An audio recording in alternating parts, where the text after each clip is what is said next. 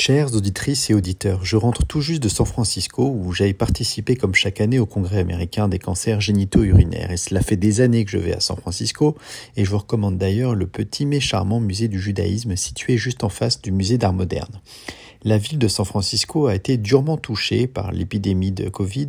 comme le reste de la Californie, en raison de l'exode d'une population précarisée avec un centre-ville devenu désertique et une population active en télétravail particulièrement absente pour animer économiquement le centre-ville. De nombreuses boutiques ont fermé et vous trouvez à peu près tous les 20 mètres des espaces commerciaux alloués même autour de Union Square, qui est vraiment le centre le plus touristique de la ville. Mais ce qui m'a le plus choqué cette année, et c'est le sujet de ma chronique, c'est la présence angoissante dans le centre-ville de personnes errantes, de SDF hagards, drogués, intoxiqués et déambulants comme des zombies.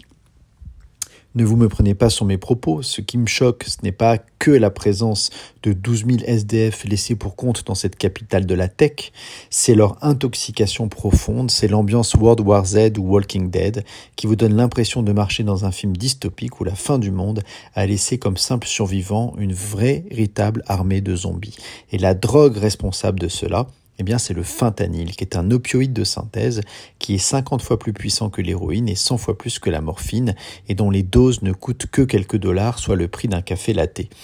Il existe en fait deux filières de production des dérivés fentanyloïdes. Le fentanyl pharmaceutique, qui est dérivé de son usage médical, ce sont des patchs utilisés normalement pour les douleurs chroniques comme dans certains cancers, et qui sont mâchés ou fumés par le consommateur. Et puis le fentanyl illicite, qui lui est synthétisé et distribué illégalement. Il faut rappeler que les opioïdes avaient causé une véritable crise aux USA, la crise des opiacés, en raison de leurs prescriptions larges sous forme de patchs dentalgiques qui ont créé de la dépendance. Cela avait commencé avec la codéine et ses dérivés et on se souvient du personnage principal de la série Dr House, devenu accro à l'oxycodone prescrit pour soulager ses douleurs de jambes. Cette crise des opioïdes a été le terreau parfait pour la diffusion ensuite du fentanyl. La limitation des dérivés codéinés ont conduit d'une part les consommateurs à trouver d'autres sources d'opiacés et ont conduit les trafiquants à investir sur un marché encore plus juteux. Ainsi, les fentanyloïdes de synthèse produits de façon illicite ont inondé le marché américain, soit vendus comme tels, soit mélangés avec d'autres drogues en fait, c'est-à-dire pour couper de l'héroïne ou des amphétamines pour décupler pour pas cher leur pouvoir psychotrope et augmenter la marge des trafiquants, mais en entraînant un nombre encore plus élevé d'overdoses, puisque seuls 2 mg de fentanyl suffisent pour atteindre le seuil létal. Pour vous donner une idée, 2 mg, c'est l'équivalent d'une graine de poivre coupée en 3 ou en 4. Le nombre d'overdoses est ainsi passé en deux ans de 200 par an juste pour le centre de San Francisco à près de 1000 cas par an, dont les deux tiers directement en lien avec l'utilisation des dérivés fentanyloïdes. Est-ce que ce fentanyl pose problème en France? Eh bien, heureusement, pas trop pour l'instant, mais il faut rester prudent puisque nous importons généralement les innovations américaines avec quelques années de retard. Un rapport de l'Observatoire français des drogues et des tendances addictives, publié en 2021, soulignait la diffusion encore marginale des fentanyloïdes dans la population française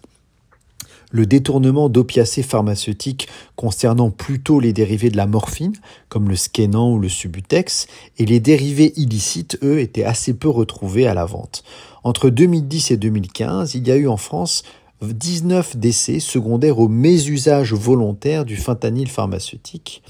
Mais en 2021, il n'y avait encore aucun cas officiel de décès par overdose de fentanyl illicite, en dehors peut-être de deux cas suspects survenus en région Rhône-Alpes en 2017.